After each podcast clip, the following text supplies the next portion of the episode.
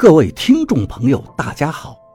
您现在收听的是长篇悬疑小说《夷陵轶事》，作者蛇从阁，演播老刘。第二百一十五章，我对赵一二说道：“那您也莫犟了，就去刘院长家里吧。楚大已经走了。”策策不会有事儿。赵一二说道：“你怎么也变得婆婆妈妈的，比王抱阳还啰嗦。妈的，人就是不能学到，学了就变。”我说道：“我九月初九要到老河口去找王八，也许能找到办法对付那个扣住你魂魄的东西。所以你让我去老刘家住。”赵一二说道。老子的师傅当年就给我许了福的，我今年不见得挺得过去。老子现在活一天是一天了。您也不相信，我和王八能对付那个东西吗？我问道。赵一二说道：“你会听闲了，王抱阳估计这一年也没闲着，你们应该不会栽到他手上。但是想从他那儿拿回什么东西，呵呵。”我对赵一二说道：“我没时间照顾您了，您现在躲得开那些过路的脏东西吗？”我这辈子呀，没什么牵挂。”赵一二不羁地说道。“我都说了，活一天是一天。”我听到这里不禁激动起来。“您没牵挂？您他妈的没牵挂？天天想着您的同学干嘛？是。”我没有把握补救我的过失。您是没几天了，但是您就没想过跟策策多待几天吗？赵一二的脸变得煞白，嘴角哆嗦着，慢慢的问道：“刘忠志这个傻瓜都跟你说了些什么？”九月初八，我和赵一二两人喝得烂醉。初九的早上。我把赵一二送到了刘院长家里，刘院长已经把他的书房收拾好，放了一张床在里面。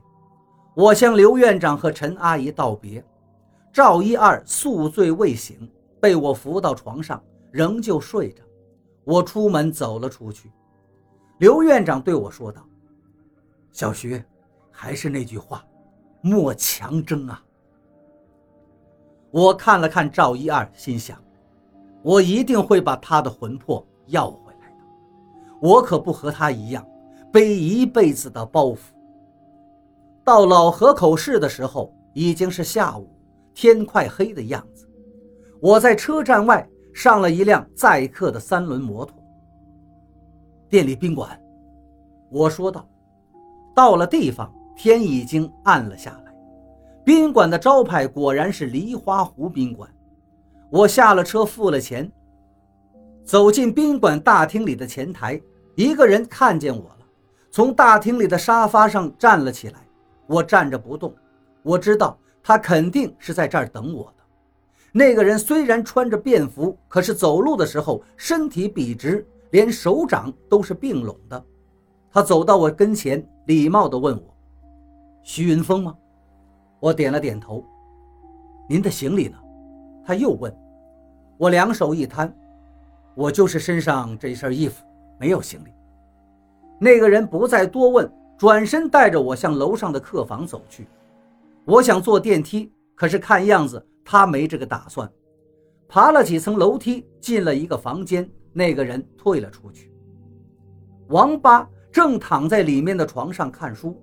一个穿着牛仔裤和男士夹克的小丫头坐在床边在看电视，跟着里面的垃圾综艺节目傻乐着。那个小丫头还在跟他说话。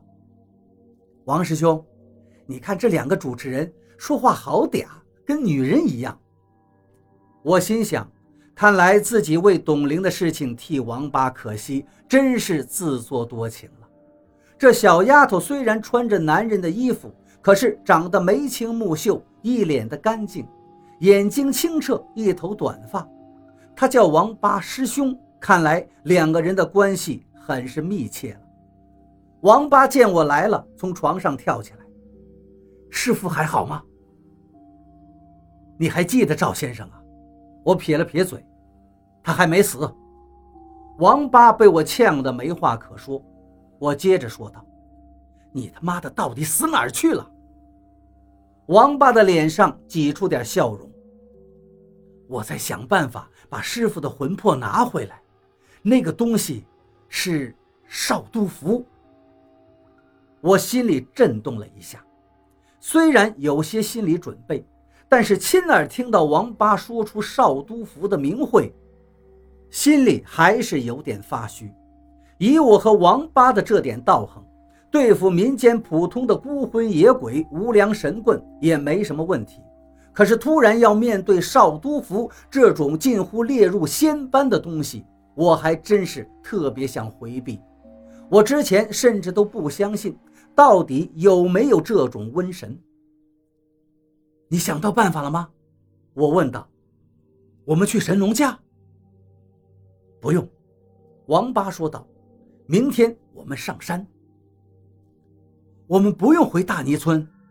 我又问道。是的。我们去玉真宫。玉真宫不是被烧了吗？我问道。是啊，我来就是老严要我看看到底是怎么回事的。那你的意思是？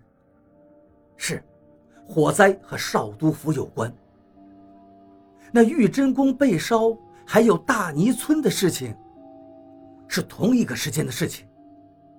看着王八一副镇定的样子，我知道他现在手上的权力很大，到这里来早就做好了准备，事情的脉络都已经理顺了。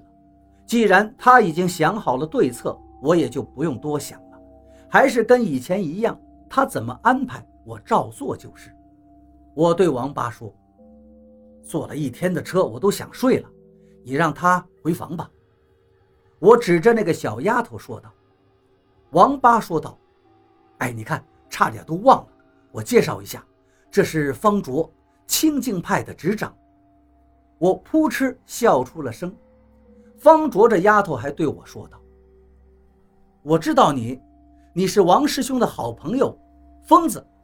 听说你通阴眼，让我瞧瞧吧。”我摆了摆手，不想理会他。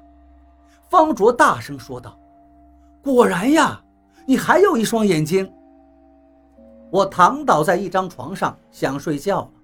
方卓还挺烦人的，问我：“徐大哥，王师兄说你没师傅，要么这样，我收你当徒弟怎么样？然后你来当我们门派的执掌。”我回道：“回你的房间去吧，我真的要睡了。这是我和王师兄的房间。”方卓答道：“你的房间在隔壁。”我一下子坐了起来，对王八说道：“你们住一个房间是不是？”王八说道：“本来是这么安排的，可是咱们兄弟这么久没见了，晚上多聊聊吧。”于是他转头对方卓说道：“方卓，你到隔壁去。”你们一直住在一起？我更加好奇了。这不是王八的做派呀。方卓来了几天了，王八说道：“我去了实验的，也是今天才来。”你们住一个房间？我说道：“道士也是有结婚的，可是难道现在也学着世俗开放了，未婚同居？你想通了？”王八抠着头发：“疯子，你这说的是哪儿跟哪儿啊？”哪儿跟哪儿？你们一男一女住一个房间，我指着方卓道：“你总不能抵赖吧？”